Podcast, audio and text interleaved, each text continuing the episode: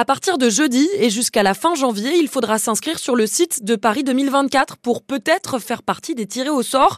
Dans ce cas, il faudra encore patienter jusqu'au 15 février prochain. C'est à partir de là que les heureux élus pourront acheter les premiers billets pour les Jeux Olympiques.